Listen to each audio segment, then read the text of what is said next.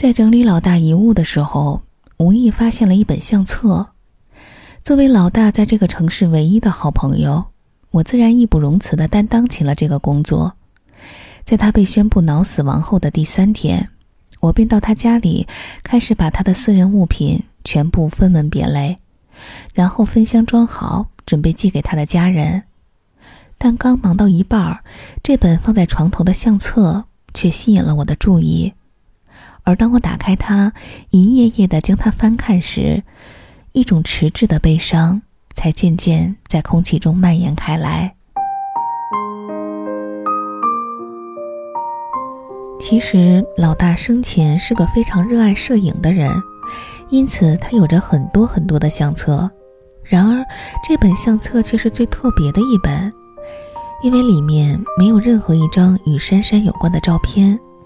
只有一张张光怪陆离的长曝光照片，有线条状的闹市人流，光晕模糊的街景，色彩斑斓交融的花草，还有旋转的午夜星空。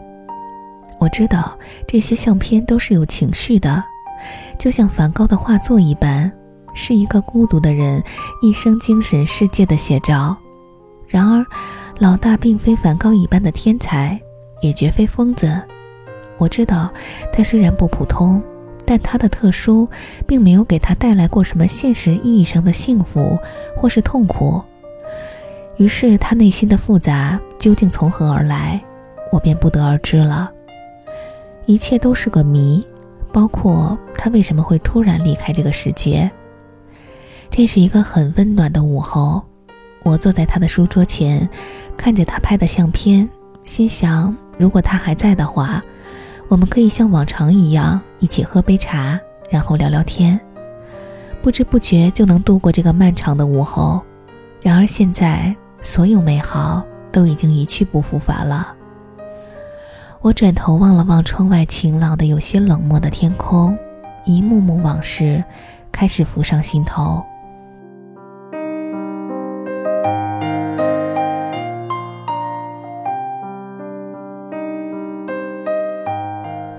大是我的高中同学，之所以会叫他老大，并不是因为他在我们这个圈子里是个大哥级别的人物，仅仅是因为他个子很高，一米九的个头让他看起来鹤立鸡群，又难免显出几分笨拙，所以才有了这么一个颇有些戏谑的称呼。之前他并不怎么引人注目，我和他也素无交集。由于个子高，他总被安排坐在教室的最后一排，平时不怎么说话，成绩也一般。每次被老师点名，总是要过个半分钟才慢吞吞地反应过来，让人感觉是个迟钝异常的人。我第一次对他有些印象是在一次物理课上，老师无意说起初中的一个物理实验：一个人抓住一根长尺的一头，随时放手，让另外一个人在底下接。接到的刻度可以表明一个人的反应速度有多快。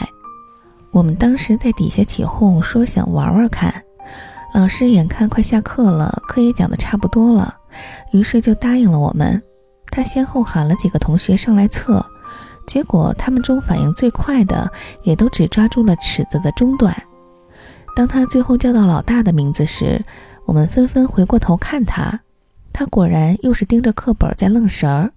过了好一会儿，才被电击似的猛地站起来，引得全班一阵哄笑。当他走上讲台的时候，我们都有一种莫名的期待，像是等着看他出丑似的。毕竟老大这么迟钝的一个人，能接得住尺子才怪呢。怎料老师一放手，老大稳稳地接住了尺子的最底端，顿时引得全班一阵惊呼，就连老师都在一旁愣住了。他不信邪的又帮老大测了几次，结果老大每次都稳稳接住了尺子的最底端。我们在底下纷纷惊得目瞪口呆。没想到这位同学的反应还是蛮快的嘛。老师沉默了半天，最后才冒出了这么一句话。然后他听见下课铃响了，便让我们下课了。这件事情虽然被大家议论了两天。但后来，在大多数同学心里都没有留下什么过多的印象。毕竟，就算老大接尺子特别厉害，又能说明什么问题呢？作为一个存在感一直很低的人，他始终不会在别人的目光中停留太久。可我却在那时对老大产生了强烈的好奇。我隐隐觉得，在老大身上一定有着什么故事。或许孤僻的外表只是他的一个假象，甚至仅仅只是一种暂时无法逃离的状态罢了。但我却始终找不到什么机会去接近这个成天总是在发呆的同学。有时候看他在走廊上目不转睛地盯着远处看风景，便想过去和他说一说话，但是一时也想不到什么可以问的。而且最主要的是，他每次这般发呆的时候。神情总是特别的专注，让人甚至有些不忍心去打扰他。于是日子一天天的过着，一转眼高中就毕业了。高考后，我们都去了各自的城市，就这样失去了联系。大学毕业后，我来到了这个城市工作，因为入职需要证件照，我便来到了公司旁边的一家小影楼。没想到我在这儿竟然遇到了老大。此时他已经是这家影楼的老板，他的样子这些年来并没有多少的变化，尤其是他那一米九的显著的身高，得以让我一眼就认出他来。他告诉我，他高考失利后便独自来到这个城市闯荡。由于喜欢摄影，他帮别人打工的同时也自学摄影技术。几年后，终于有钱开启了自己的这家影楼。从聊天的过程中，我发现老大其实挺渴望交流的，只是比较羞涩而已，不太善于表达自己的感情。因为在这个城市没有什么熟人，我和老大便渐渐成了好朋友。工作之余，我经常来影楼找老大，看老大拍照修片。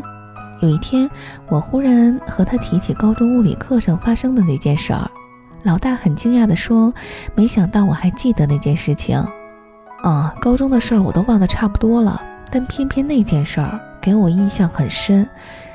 我特别想知道你究竟是怎么做到的呢？这个我真不知道该从何说起。老大叹了口气，说说吧，咱们是朋友，对不对？他这样一来，反而更激起了我埋藏心底多年的好奇心。事实上，我可以做得更好。我不仅能接住尺子的最底端，还能按要求接住任何一个刻度，精确到毫米。不是吧？你开玩笑的吧？我表示难以置信。你有没有想过，对于时间的概念，都是由人的主观意识决定的。一秒钟究竟有多长？说到底都是人的主观感受。但也许对于一只苍蝇来说，一秒钟能有人眼中的一天那么长。而对于一棵树来说，一年却可能只有我们眼中的一秒钟那么长。老大，你为什么忽然说起这些？其实我有这样特殊的能力，我能将自己意识的速度加快或者放慢。啊，差时症？我在《李献计历险记》里看到过这种症状。不不不，我也看过那个片子。我和他不太一样，我能主动控制这种感受。就像相机能自由决定变焦倍数一样，我这才忽然明白老大在高中时候经常发呆的原因了。他只是将自己的意识速度放得很慢，这样周围发生的一切才会显得快起来。一节漫长而无聊的课对他来说也会短一些，而这也是为什么老师每次点他名字，他半天才反应过来，并不是因为他真的迟钝。而是等他用一秒钟时间反应过来，现实中可能已经过去二十多秒了。所以你接尺子的时候是把自己的意识加速了？是的，只要我把意识加速二十倍，无论你什么时候放手，尺子落下来就和棉絮一样。接任何刻度也是一个道理，意识越快，尺子落得越慢。只不过加速太多的话。我主观上要熬过的时间就太长了，所以我一般不表演这个，很累的。他有些腼腆的笑道。我表示很羡慕老大的这个能力，老大却说这个能力并不能给他的生活带来什么好处，除了读书时能够把一堂课以这样一种方式快进掉之外。但他这些年渐渐感到放慢意识是一种罪恶。因为不知不觉就把一段很长的时间给瞬间挥霍掉了，所以现在他都不怎么去用他的能力了。我问他：“可是加速意识并没有什么问题呀，还能给你很多额外的时间，不是吗？”他笑着摇了摇头，说：“除了抓尺子之外，至今还没有想到什么实际的用途呢。”但其实他只是没想到自己有一天会遇到珊珊。珊珊是老大救下的一个女孩，就在他影楼旁边。那天晚上，他关店回家的时候，忽然听到了求救声。他发现原来是旁边的一个小巷里，一个女孩被抢劫了。他循声过去，发现两个歹徒都各自拿着一把明晃晃的小刀。老大说，他当时没有想太多，上去就和歹徒搏斗。两个歹徒无论怎么努力，都刺不中身形如此高大的老大，反而被打得满地找牙。那个姑娘得救后十分感谢老大，说自己名叫珊珊，没想到老大身手如此敏捷，是不是学过武术、跆拳道什么的？但其实只有我知道，老大那天晚上只是把意识加速了罢了。歹徒拿刀捅他，在他眼里不过是慢动作，就像人为什么用手永远打不死苍蝇一般。可是老大后来每次说起这件事儿，却都心有余悸。他告诉我，尽管他的意识可以加速，但他的身体却不能。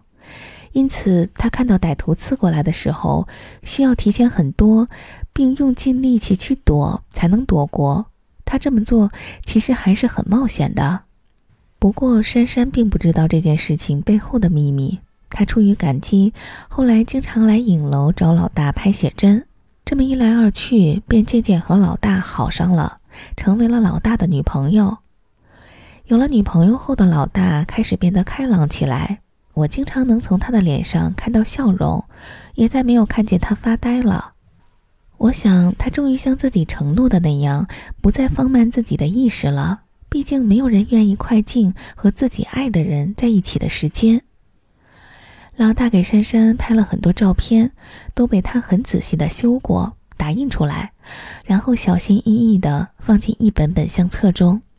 那段日子，珊珊是他摄影唯一的主题。他们在一起很幸福，这能从那一张张照片上如花的笑靥中读出来。我一度以为他们会永远在一起，会结婚生子，组成幸福的家庭，但这一切都只是我个人的美好愿望罢了。两年后，珊珊离开了老大，去了另外一个城市，其中的原因，作为旁观者，我不得而知。但就像每一段无疾而终的感情一般。很多事情并不需要什么理由。失恋后的老大显得很痛苦，那几个月都是我陪他度过的。他的影楼不再营业，而他每天就是躺在床上不吃不喝，有时一躺就是一整天。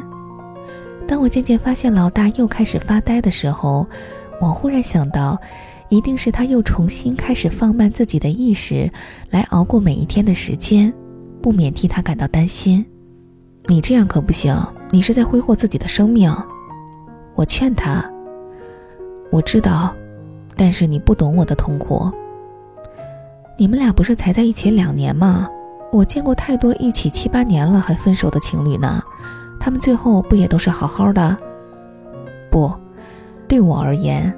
我已经和他在一起好几个世纪了。老大的这句话把我给镇住了，我猛然意识到老大所说的究竟是什么意思了。和他在一起的时候，我都会故意把意识加速的很快很快，这样和他在一起的时间才会变得很长很长。我时常会看着他凝固的笑容，就那样久久的凝视着，以至于彻底忘记了真实的时间。那时候每一天真的都像一年那么长，但是却很开心。我不知道该如何去安慰老大，毕竟我无法想象和自己爱的人相处了几个世纪后，感情会发展到怎样的一个程度。我只知道，这对于老大来说是个无可比拟的创伤。他以自己的方式付出了太多太多，以至于最终耗尽了自己。然而对方却无法和自己同步，之后我一直担心老大会想不开，直到上周，老大被发现在影楼里失去了意识。尽管送去医院的时候显示他还有生命迹象，但是几天后医生告诉我，他的脑部功能已经永久丧失了，最终还是无法逃离死亡的命运。再转头望望窗外，已经是傍晚时分了。这个静谧而美好的午后是如此的仓促，不知为何，我竟丝毫没有察觉到。翻到相册的最后一页。我发现上面写着这么一句话：有时候我觉得自己像是一台坏掉的收音机，我的意识像一卷磁带一样被快进或慢放。然而无论怎样，快进过的时间我无法再倒带，转瞬即逝的东西最终还是变成了虚无，再也无法被重温。于是我终于知道，老大在那天无限地把自己的意识放慢了。就像他曾经提到过的那棵树一般，当他的一小时甚至一分钟结束前，他可能早已在某个时刻老去了。然而那时的他究竟在想着什么？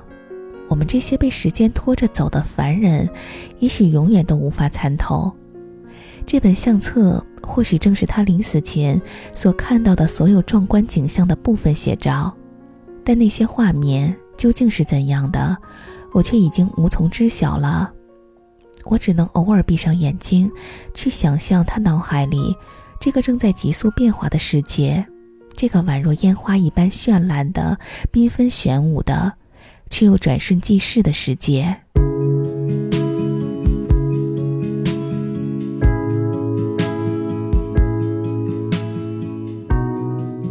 无论是苍蝇还是古树。生命的价值也仅限于他们自己而已，我们所有人都只是个旁观者，就像老大一样。我不知道，当他独立于这个世界外很久后，还有没有人会记得他。但他对于这个世界的所有感悟与体会，尽管已经无从考证，却可以是永存的。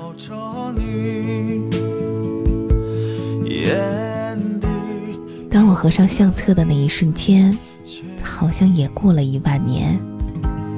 如果可以，我多希望这急速向前飞奔的世界，为你停下时间。我这边的温度刚好零下几度，